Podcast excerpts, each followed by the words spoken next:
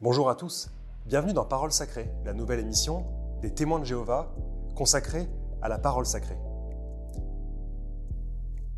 c'est pas mal parce que guide ultime, guide suprême, parole sacrée, il y a un lien euh, spirituel. Mais j'y ai pensé. Et tu es un peu notre guide spirituel à tous depuis de nombreuses années. mais merci.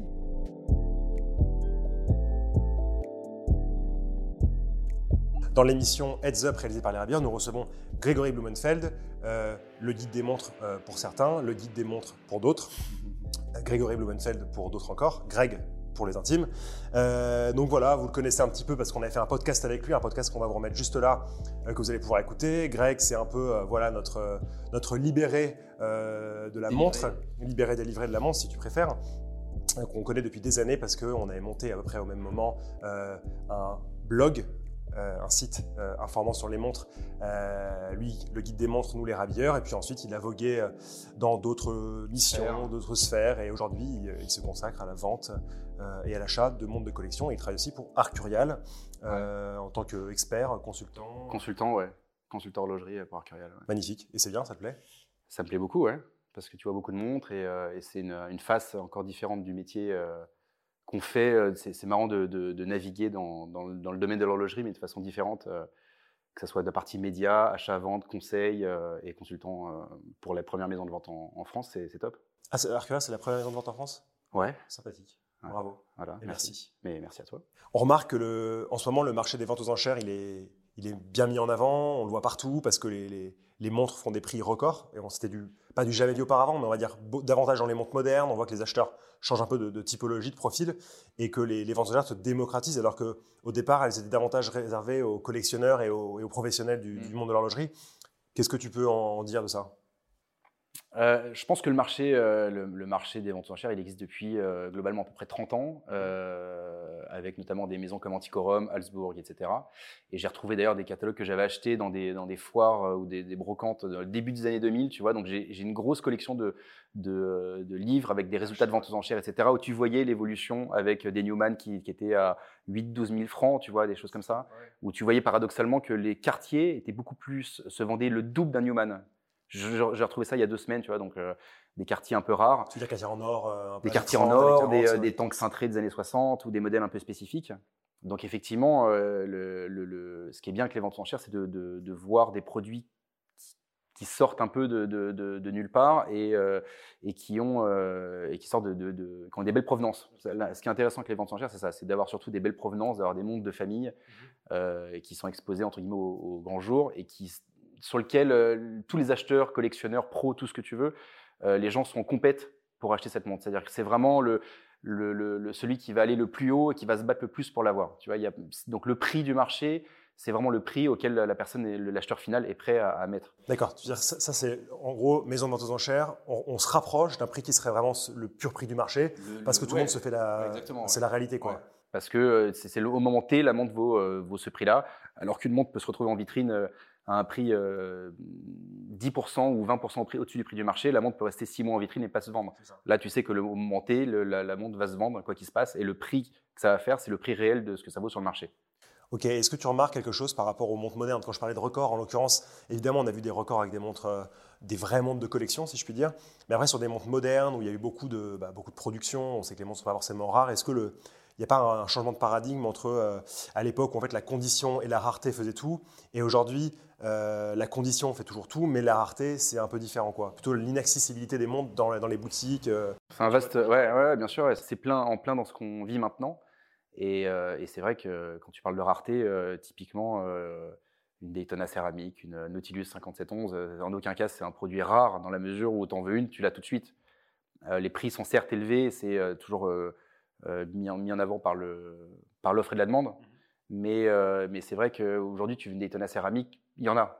Quoi qu'il se en a passe, tu en as 500 sur le chrono 24, tu regardes sur euh, 57 11 pareil, tu en as 200, 300. Donc, c'est pas une montre rare en soi. Et, et globalement, euh, tu mets euh, 10 montres à côté, tu vas avoir 10 montres identiques. Il n'y en a aucune qui va se différencier par euh, sa provenance, de par sa, sa patine, de par euh, l'état de conservation de la montre et, euh, et de par sa rareté. C'est-à-dire qu'un un beau Newman ou une, ou euh, une 6538 ou une belle Patek, euh, je, sais pas, une 1579 ou Mhm. peu importe, une 2499, des montres rares vont se différencier par le nombre euh, le, qui ont été produites donc du modèle en fait.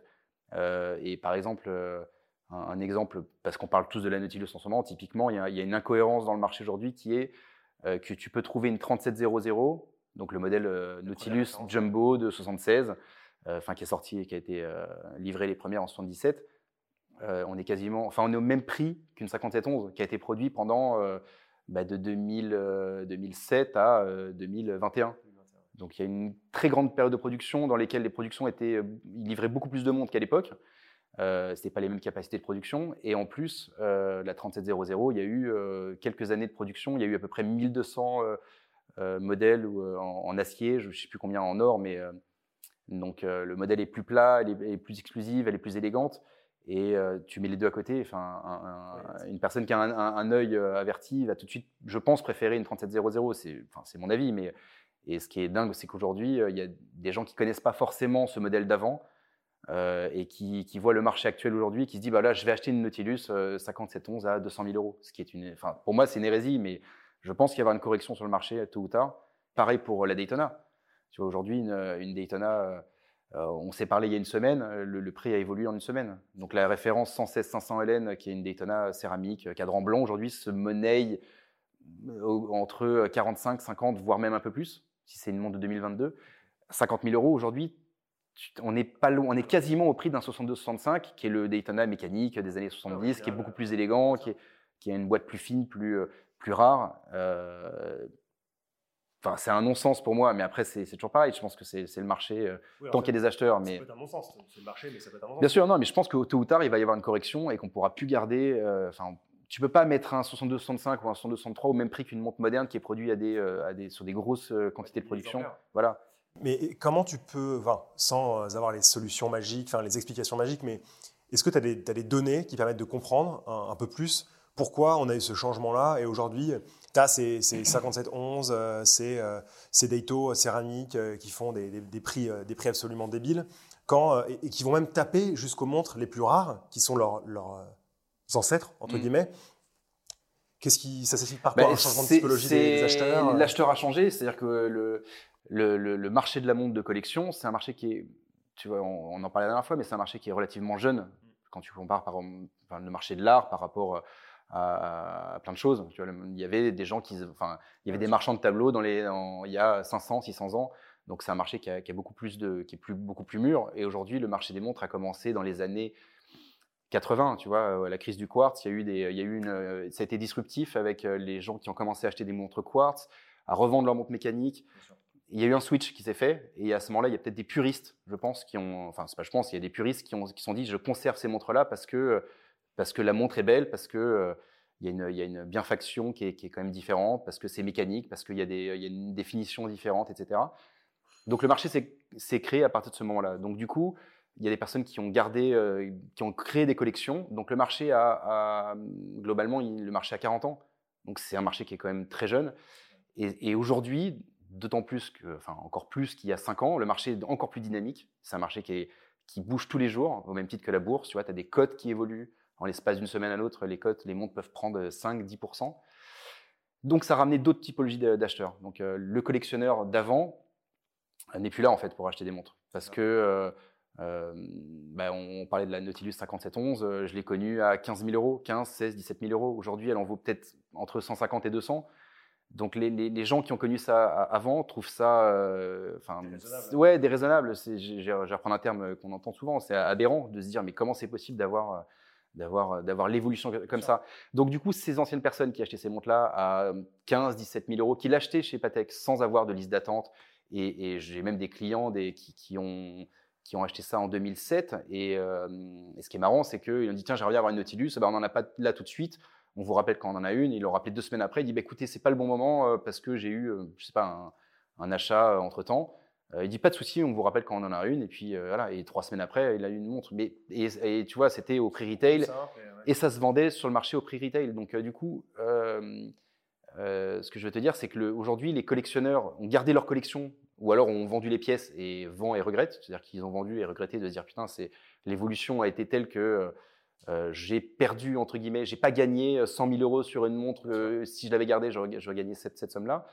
Et donc les gens gardent en se disant bah, peut-être que ça va encore augmenter. Donc c'est un peu les, les, les collectionneurs savent pas trop quand est-ce qu'il faut vendre, pas vendre. Et paradoxalement à ça, tu as, une nouvelle typologie d'acheteurs qui voient en ça justement le côté euh, l'investisseur, spéculateur. C'est même plus des collectionneurs, on est passé du collectionneur au spéculateur. Donc tu as des gens qui demandent presque un rendement sur la montre et qui se disent voilà, j'achète aujourd'hui, voilà, on est en janvier, quel, prix, quel prix elle fera en juillet? Et est-ce que le, niveau de connaissance aussi il est différent? Parce que j'imagine qu'avant, quand tu achetais des pièces comme ça, tu te renseignais sur le mouvement, les finitions, le cadran, les... enfin, et puis l'histoire. si, on parle de la, si on parle de la Nautilus, on peut parler de, plein d'autres modèles, du Daito, ce que tu veux, mais il y avait une histoire, il y avait des, une évolution du design, une évolution des mouvements. Est-ce que ces gens aujourd'hui achètent juste parce qu'ils demandent à, voilà, des conseils On leur dit bah, il faut acheter ça, il faut acheter ça? Mais le, spéculateur actuel, en tout cas, c'est, euh, il est. Euh, c'est un, peu, euh, un peu un mouton qui suit des tendances. On lui dit, on lui dit ce qu'il faut acheter. Il réfléchit pas par lui-même en fonction de, son œil qui, qui, qui, est flatté par la beauté d'un objet. Tu vois, c'est un peu ça qui. C'est en, sens, en ce sens-là que, que, ça a changé parce que, euh, parce que voilà, on lui dit qu'il faut acheter une Nautilus, Daytona, Royal Oak. C'est le, trio euh, gagnant et trois marques. Donc aujourd'hui, le marché tourne, le, gros du marché tourne sur Rolex, Patek Audemars. Et ce qui est, ce qui est marrant d'ailleurs, c'est que c'est trois maisons indépendantes. Patek, je ne sais pas encore combien de temps ça va, ça va l'être, mais, euh, mais, mais voilà. Mais le marché tourne sur trois marques, globalement sur trois modèles, trois quatre modèles. Donc, les, les, alors que euh, le collectionneur, lui, était tout le temps en quête d'un nouveau modèle, d'un nouveau euh, type de modèle, d'une version différente qui, est, qui a jamais vu le jour ou qui serait un pseudo prototype, etc. Pour avoir un modèle encore plus rare. Aujourd'hui, le, le, le, le, spéculateur actuel, il n'est pas du tout dans cette recherche-là. Il cherche un produit de placement, un produit facile, donc, c'est compliqué d'acheter, même d'acheter un Newman pour un néophyte, même pour certains marchands, c'est compliqué de savoir si la lunette, c'est, euh, euh, tu vois, sans rentrer dans les détails, mais la lunette MK1, les poussoirs MK1, MK2, 3, etc., c'est pointu. Et il faut bien, il faut pas se planter sur le, cadran qui représente 90% du prix de la montre. Donc, s'il y a une tâche, si les plombs ont été refaits, donc c'est quelque chose de compliqué, de pointu. C'est vraiment pour une personne avisée qui connaît. Alors qu'aujourd'hui, on te dit, voilà, achète une 5711, elle est boîte papier ou non. Enfin, c'est la question qui revient le plus, le plus, euh, le plus, euh, le souvent. plus souvent. Ouais. Est-ce que tu vois aujourd'hui encore des mecs qui t'envoient dans des. Parce que c'est assez représentatif parce que c'est ton métier aussi. Des gens qui t'envoient toujours dans des. Déjà, il y a 4 ans, tu nous en parlais, dans tes messages privés. Tiens, qu'est-ce qu'il faut acheter? Qu'est-ce que, Quel investissement est le bon, etc. Nous, on en a encore aujourd'hui, donc toi, j'imagine que tu dois en déborder de, trucs comme ça. Après, tu as tellement mis de stop à des gars en disant écoute. Euh, ouais, non, mais moi, je réponds bêtement achète ce qui te plaît, quoi. Mais parce que c'est pas ça, c'est qu'aujourd'hui, moi, je fais ces métiers-là par passion. J'ai commencé à m'intéresser de façon très active aux, montres au début des années 2000. Et, et donc, j'ai vu ces 20 ans d'évolution. Et c'est dingue de voir l'évolution que ça a pris, l'essor que ça a pris, l'intérêt pour les montres, mais de tout le monde. C'est-à-dire qu'à l'époque, on se faisait passer pour un geek quand tu disais que tu collectionnais les, que tu t'intéressais aux montres. Aujourd'hui, c'est, je veux dire, n'importe qui. Tu vas dans, dans un restaurant, tout le monde, enfin, la personne qui te sert, etc., reconnaît à l'œil de voir ce que tu as au poignet. Et, euh, et, donc tout le monde s'y intéresse parce que euh, les gens, ils voient aussi une valeur refuge parce qu'en même temps, euh, bah, je sais pas, il y a des gens qui avaient 10, 20 000 euros sur leur compte en banque qui ont préféré retirer l'argent de la banque, investir dans une montre et tu as des rendements qui sont qui n'ont rien à voir. Donc, je veux dire, à l'origine de tout ça, il, y a bien, il s'est passé quelque chose. C'est pas. Mais le, l'avant, il y a eu une il y a eu un vrai, il y a eu une vraie changement dans, dans, dans ce milieu-là. il y a eu l'avant et l'après Covid. Tu l'as ressenti toi Ouais. Bah, l'avant Covid, les gens, euh, il y, avait évidemment, enfin je veux dire, l'évolution des montres a été, euh, ça s'est fait sur, en l'espace de 20 ans. J'ai vu des 62-63 au début des années 2000 où ça se vendait, euh, je sais pas, l'équivalent de moins de, ouais, ça devait passer, je crois que c'était à 80 000 francs avant que, quand, au passage à l'euro, donc 10-12 000 euros, enfin 12-13 000 euros, et, et aujourd'hui ça vaut c'est monté jusqu'à 100 000. Donc l'ascension a été fulgurante, on va dire et, euh, et justifié parce que euh, parce que c'est des montres rares qui étaient. Euh, mais on est passé aussi par la période des années 70 où des marchands faisaient des pancartes dans, des, dans des encarts publicitaires, dans des bouquins où ils mettaient Nous n'achetons pas de Daytona. Ah, J'en souviens. Tu vois, ils ne voulaient pas les reprendre. On ne veut pas reprendre les Daytona. ils achetaient des Daytona en or, etc. Mais parce qu'ils ne savaient plus quoi en faire. Et les, les vendeurs, les distributeurs Rolex à l'époque se retrouvaient parfois. Tu vois, j'ai eu des montres qui étaient vendues en neuve en, je sais pas, en 60, enfin, qui étaient produites en 76 avec le papier de vente en 82. Donc tu vois, ça te donne l'idée de, aujourd'hui, c'est, enfin, tu vois le paradoxe entre euh, il y a 40 euh, ans, 50 ans et, euh, et aujourd'hui où il y a des listes qui sont interminables où tu peux même pas te mettre sur liste. C'est-à-dire que tu as limite des pré-listes où tu vas connaître quelqu'un pour pouvoir être sur liste. On marche sur la tête. Et toujours par rapport à ça, tu vois, la différence entre les prix euh, du vintage et du moderne, euh, l'incohérence pour moi, et c'est, tu, tu, fais, il y a 10 000 rapprochements possibles, tu vois. Mais c'est, euh, par exemple, tu prends dans le milieu de l'automobile, par exemple, c'est comme si une 275 GTB 4 valait le même prix qu'une 812 Superfast qu'une Ferrari, tu vois. C'est une 275 GTB4, ça vaut entre 2 millions 2, 2 millions 5, 2 millions 8. Et une 812, je sais même pas, je m'intéresse pas vraiment à ça, mais une 812, euh, je, suis plus calé en vintage que moderne. Mais ça vaut peut-être au moins 3 400 000. Ouais, 300 000 balles. Mais euh, tu vois, l'incohérence, elle est là. C'est qu'une 275 GTB, il y a, il y a, c'était manufacturé d'une autre façon. Euh, il y a beaucoup moins d'exemplaires en circulation. et une 812, c'est pareil, c'est fait à la chaîne. Donc voilà, tu parles des voitures, c'est ça. Et, euh, en fait, ce que j'essaie de faire, c'est un rapprochement. Ouais, le, rapprochement, c'est-à-dire que c'est qu'aujourd'hui, euh, une, euh, une, Daytona ancienne peut pas coûter le même prix qu'une Daytona céramique. C'est voilà, et, au même titre dans, dans la dans les dans la dans, dans les dans, les meubles, dans les meubles, c'est pareil, dans le design. une chaise Jean Prouvé, c'est comme si une chaise Jean Prouvé que tu achètes au corner shop ou ou n'importe quel vendeur, je sais pas combien vaut une chaise Jean Prouvé neuve. Une centaine d'euros, j'imagine. Ouais, peut-être 400-500 balles, mais euh, alors que les vintage peuvent valoir 10-15 000 euros. Tu vois, donc une chaise Jean Prouvé, c'est comme si c'était les mêmes prix. Euh, une chaise Jean Prouvé, tu en veux 50, tu as une entreprise, tu dis voilà, j'ai besoin de celle de réunion, je vous en commande 50, tu as les 50. Une ancienne, c'est toujours pareil. C'est correct. C'est rechercher le modèle qui a été bien conservé. Et le, dans les collections. Ce qui n'arrive plus aujourd'hui. Il y, y a, quand même deux points importants c'est l'état de conservation d'une montre et, euh, et, la rareté. Donc quand tu as ces deux, quand tu as une pièce qui est très très rare et qui est dans un état de conservation mint intact, euh, tu peux demander un peu, entre guillemets le prix que tu veux, parce que tu, auras toujours, tu seras toujours le seul à l'avoir. Euh, l'autre, les autres sont corrélés par le, prix du marché avec des tendances et des cotes, etc. Et c'est un peu articulé aussi par des, nouveaux arrivants euh, en tant que marchands, des, gens qu'on ne connaissait pas, nous, il y a 15 ans, qui sont arrivés dans ce milieu-là, qui, qui, sont issus de la banque, de la finance, et qui se sont dit, voilà, je, je, vais monter ma société dans le trading de comme de matières premières, c'est-à-dire qu'en gros, euh, je vais articuler euh, des, achats et reventes de montres parce que je vois des. Donc, tu as des mecs qui commencent à faire des, graphiques, etc., mais qui n'ont pas la connaissance d'il y a 15 ans et qui n'ont pas connu justement ces montres avec, toutes les différences que, que le marché pouvait comporter. Et donc, euh, bah, voilà, c'est maintenant, c'est pour ça que tu as des, clients qui t'appellent et qui veulent des renseignements. Et moi, je suis venu dans ce milieu-là par passion et j'ai l'impression parfois d'être un conseiller financier et de dire voilà quelles sont les, les, les, actions sur lesquelles il faut miser aujourd'hui tu vois. Donc c'est compliqué aujourd'hui voilà. Mais après ça va je pense qu'il y aura une correction sur le marché les... mais bon il y a encore, je pense qu'il y a encore il y a encore une il y a encore le il y a encore beaucoup de choses à faire dans les montres et ça va encore beaucoup évoluer et c'est un marché qui comme je disais tout à l'heure c'est un marché qui est encore très jeune. Donc euh, ça sera intéressant de, de refaire un point dans une semaine. Non. non mais Évidemment que non, mais. Euh, dans quelques mois, oui, en, effet. Mais ouais, fin 2022, on peut voir ce qui, ce qui, va se passer. Et déjà, il y a les, 50 ans de la Royal Oak euh, cette année, euh, la vente Philips. Donc, déjà, je pense que ça, va, ça risque de pas mal bouger sur le marché. Et donc, voilà, mais c'est intéressant. C'est un marché qui est en mouvement, donc ça, marche, ça veut dire que c'est un marché qui est bien vivant. Donc, peu importe, aujourd'hui, en fait, en gros, la typologie d'acheteurs a, changé. Les gens vont plus forcément, ceux qui vont s'intéresser aux montres pour les bonnes ou les mauvaises raisons, forcément être les collectionneurs d'antan ou les geeks, comme tu disais au début des années 2000, qui étaient vraiment vus comme ça parce que personne ne s'intéressait aux montres. Donc d'un côté, c'est une bonne chose parce que de plus en plus de personnes aiment les montres. Et donc l'accès à l'information est de, plus en plus euh, facile. Facile, ouais. Mais peu importe, en fait, ce qui change aujourd'hui, c'est peut-être un, un, œil, euh, plus le temps de, de, prendre des connaissances, de voir vraiment ce qui nous plaît. Même un changement dans, dans, la, dans, la, dans la notion de beauté en fait. ce qui pouvait nous nous sembler beau auparavant, pour aujourd'hui des personnes qui vont acheter, qui vont mettre ces prix-là, sont plus du tout les mêmes choses.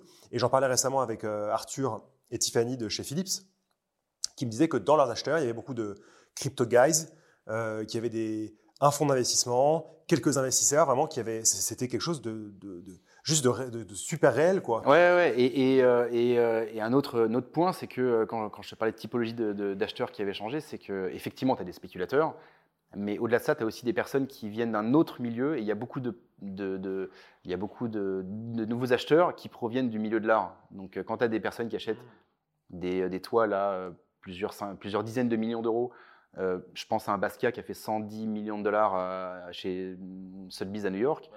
Donc, tu imagines bien que la personne qui achète ça à 110 millions de dollars dans un but d'investissement, il, va forcément, il va forcément arriver sur le milieu de l'horlogerie. Voyons les, les courbes d'évolution donc, euh, Donc voilà, donc effectivement, après, quand tu as, as, une montre qui fait euh, qui, est estimé à 500 000. Les mecs, ils peuvent bider 100 euh, 000 de plus, 700, 800. Enfin, ils peuvent, ils peuvent se permettre d'aller dans, dans, ces, euh, dans ces zones de prix parce que justement, ils ont dans d'autres stratosphères avec, avec l'art.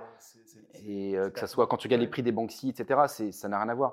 Après, il y, y, a ce milieu du moderne où c'est entre guillemets facile et c'est, je pense que c'est nouveaux acheteurs qui, qui arrivent sur le marché et, qui achètent, comme on disait, des Nautilus modernes, des Daytona modernes, des Royal Oak modernes. c'est un peu la porte d'entrée de, de, ce qui va constituer leur collection par la suite. Euh, parce que c'est facile, il n'y a pas besoin de réflexion, etc. Mais au bout d'un moment, quand tu as eu ça, tu veux euh, aller toujours plus. Un collectionneur veut, euh, même si c'est des spéculateurs, ils ont quand même cette âme de collectionneur, de se dire voilà, j'ai envie d'aller plus loin et d'aller d'avoir quelque chose encore plus rare. Et c'est ce qui va faire, c'est ce qui va creuser le, c'est ce qui va creuser l'écart. Et, et c'est des personnes qui vont arriver tôt ou tard euh, sur euh, des, euh, des, Newman, des, des 6538, des cadrans Gilt. Des, ça, tu l'as observé aujourd'hui, ça? Ça va arriver parce que tu peux pas avoir, comme je disais tout à l'heure, tu peux pas avoir une Daytona céramique au même prix qu'une Daytona vintage qui est mille fois plus rare et qui est plus élégante. C'est mon avis, mais mais je veux dire, tu mets les deux à côté, il y, y, y, y, a une évidence. Ce qu'on disait pour pour pour les montres modernes, c'est que c'est facile la boîte papier, etc. On, trouve plein d'informations. Même si, même si on trouve de l'information sur les anciennes, c'est quand même plus compliqué d'acheter les anciennes parce que euh, il y a eu le temps qui est passé par là, il y a eu des changements parfois. Il faut, faut avoir un œil un peu plus expert ou demander en tout cas le conseil de quelqu'un qui est avisé. Euh, donc c'est tout de suite plus compliqué. Et donc du mm. coup, en même temps, tu vas avoir une rareté. Là, tu tombes vraiment sur un marché de montres rares. Si tu tombes sur des montres qui sont rares et en bonne condition, tu sais, c'est comme la mode, donc ça, ça, évolue. Donc euh, dans les années 70, Cartier était très à la mode. Dans les années 80, années 90, enfin à partir des années 2000, ça a été combien de personnes, combien de clients ont dit mais Cartier, je veux pas parce que c'est pas une maison horlogère. Et puis tu vois le regain de Cartier, l'explosion qu'il y a eu en, l'espace de trois ans, tu vois, c'est trois ans, Cartier a explosé. Donc euh, regarde les, les, les, les records qu'ont fait la, la crash.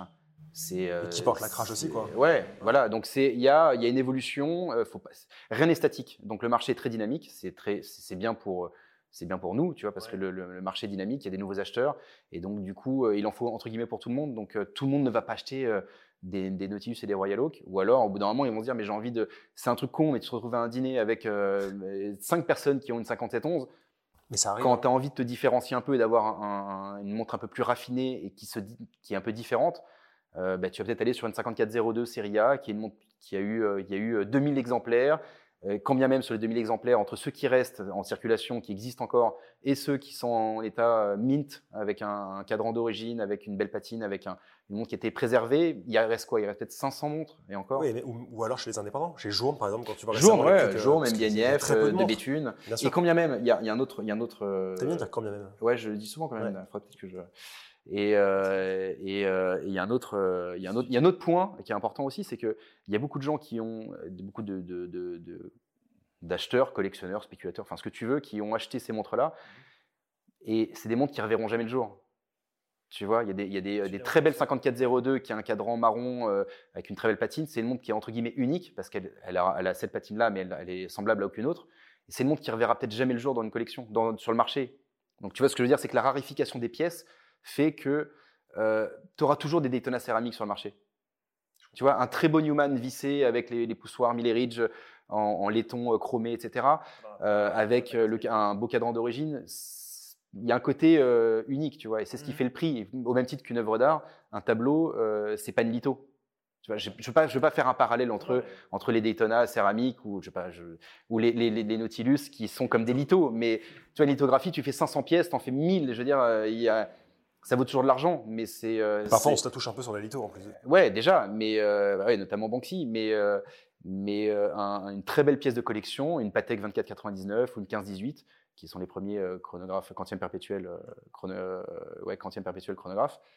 ça reste une pièce majeure dans l'horlogerie, et si chaque montre a, son état de boîtier jamais touché, un beau, très beau cadran, tu vois le feu du cadran qui est, qui est vraiment qui est, qui, qui est illuminé, etc ça restera au même titre qu'une œuvre d'art, une pièce unique.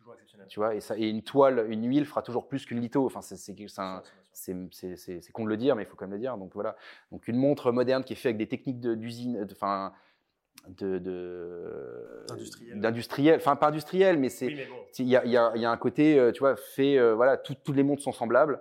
elles, ne changeront jamais. C'est des montres qui, de part, il n'y aura pas d'oxydation, il n'y a pas, il pas y avoir de, de, de, changement de couleur de cadran, etc. Donc les montres ne changeront jamais. Alors que les matériaux d'époque, les, les, peintures qui étaient sur les cadrans, qui étaient la réaction avec le laiton qui changeait de couleur, etc., avec le plexi qui faisait une espèce de, il y avait un, procédé thermique qui faisait que le, plastique quand ça chauffait ça donc tu as des cadrans qui ont vraiment des, très belles des très belles décolorations qui font que ça fait des pièces uniques et ce qu'il n'y aura plus jamais avec le saphir avec les techniques aujourd'hui la, céramique qui, qui, ne bouge pas mais c'est très bien aussi parce que ça en fait des, des produits euh, bah, qui qui vont pas s'altérer avec le temps mais ça, ça, perd un peu de son, son charme et peut-être que du coup les personnes qui ont commencé par comme tu dis cette porte d'entrée des montres modernes finiront par les montres très très rares. Ouais, ce qui est sûr, c'est que les gros gros collectionneurs euh, s'intéressent pas à toutes ces pièces de, dites de spéculation en fait. Oui, non.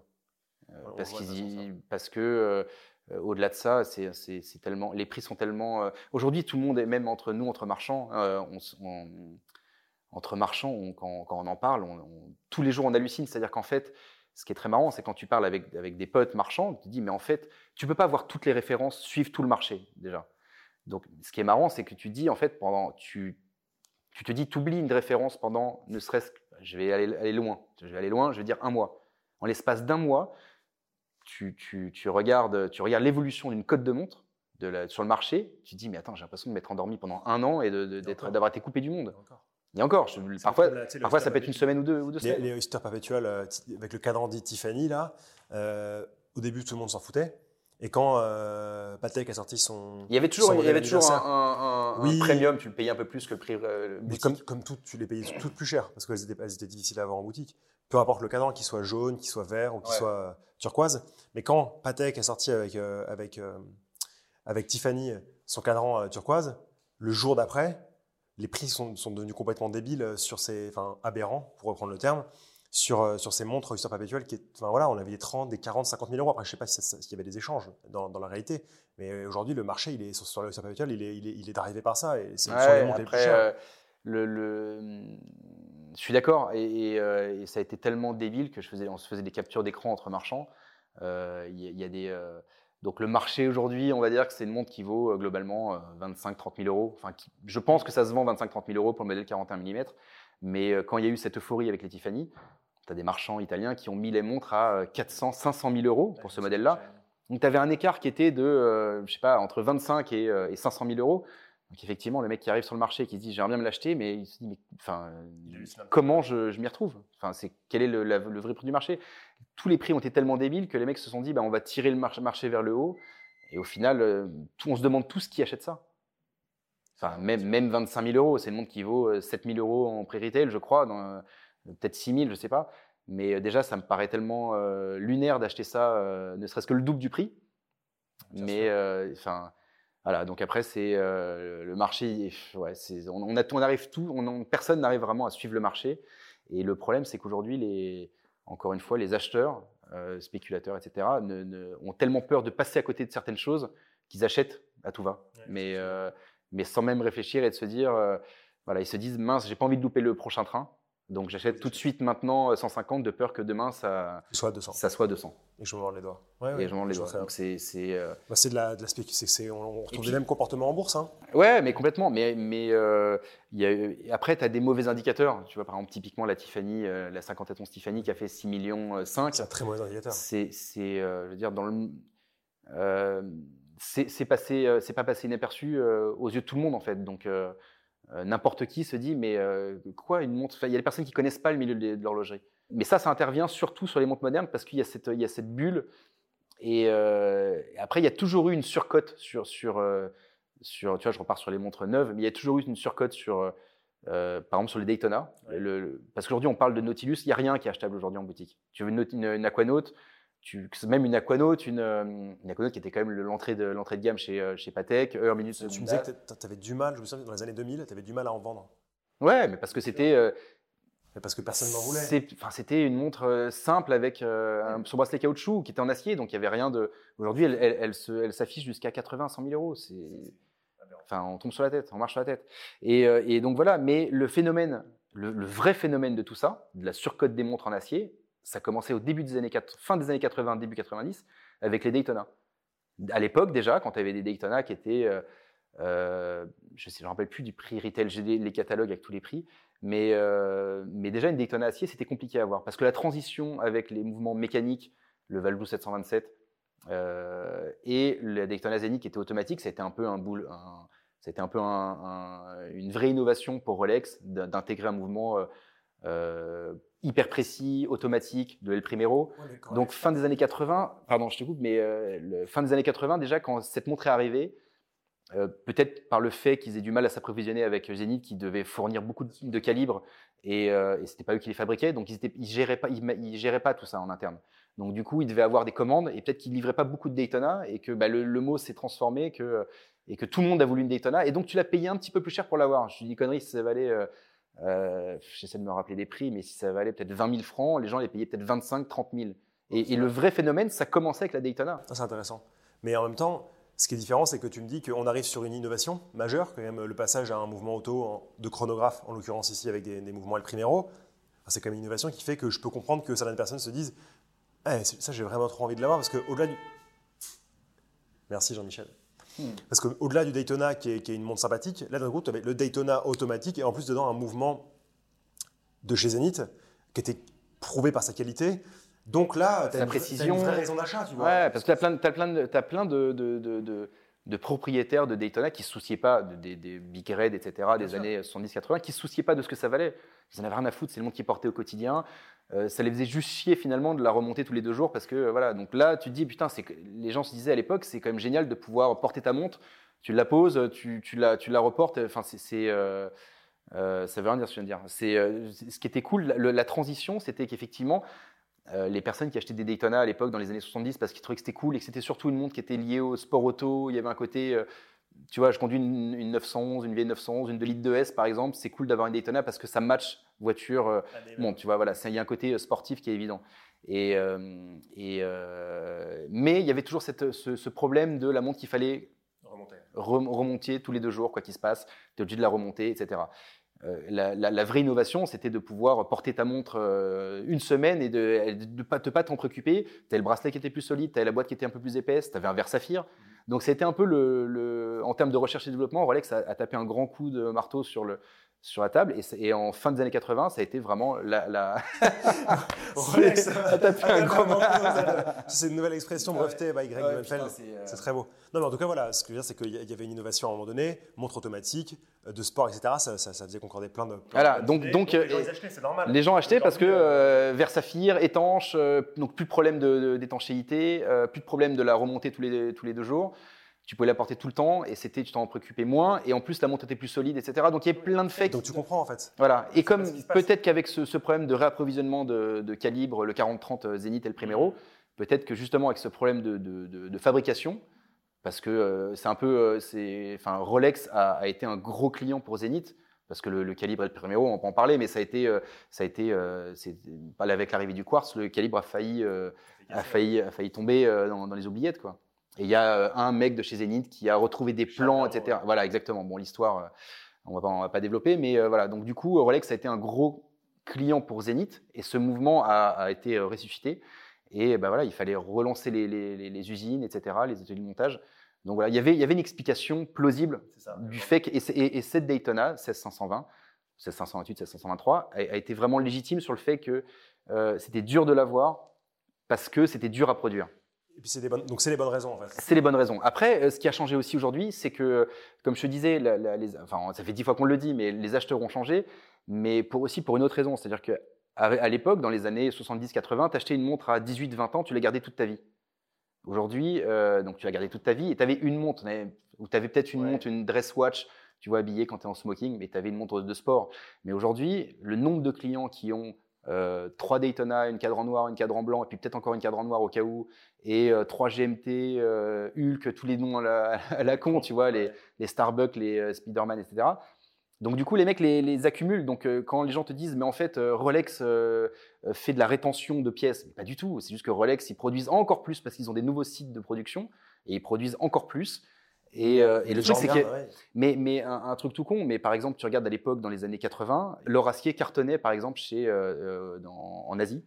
Euh, et par exemple, l'or était, euh, ça cartonnait sur les, le Middle East, tu vois, tout ce qui était euh, euh, Dubaï, le Qatar. Les gens achetaient beaucoup de montres euh, en or, pavées, avec des, des commandes spéciales, etc. Aujourd'hui, les gens veulent tous la même chose. Ils en veulent tous cinq fois plus. Ça. Le truc, c'est que Rolex ne, ne produit peut-être pas cinq fois plus de montres. Ils étaient à l'époque à 700, 800 000 euh, en termes de production annuelle de montres. Euh, et aujourd'hui, on est peut-être, on, a- on passe peut-être le million, tu vois, un million, un million cent. Mais au-delà de ça, euh, donc ils ont augmenté peut-être de 20% leur capacité de production, Ce qui est énorme. ce qui est énorme. Mais peut-être que les, les acheteurs, il y en a peut-être euh, 10 fois plus qui achètent euh, 10 fois plus. Donc du coup, forcément, il y a- et on, on revient encore à, cette, à cette, ce phénomène d'offre et de demande. Et un peu de bouchon, ouais. Ok, ok. Non, c'est clair, c'est clair. C'est- bien. Ouais, merci, T'as- je- T'analyses bien, t'es un bon Ouais, analyste. Merci, merci. Je... Tu pourrais être, réfléchis consul- beaucoup, tu pourrais être euh, consultant pour les rabières aussi. Ouais, si bah, avec plaisir. Ouais. Tu- je t'envoie ma grille tarifaire. Écoute, merci beaucoup, euh, Greg, euh, Merci d'avoir été présent aujourd'hui. Euh, C'était un plaisir de te recevoir. Euh, L'analyse est toujours fine et intéressante et on se reverra dans quelques mois, Je j'imagine. qui- Merci à vous tous d'avoir regardé cette nouvelle vidéo. ça, ça va être drôle, ça, au montage. Ouais, ouais. Euh, merci à vous tous d'avoir regardé cette nouvelle vidéo Heads Up réalisée par les rabières. On espère que Je te tiens, Tu me tiens par la barbichette. le premier de nous deux qui rira aura une tapette.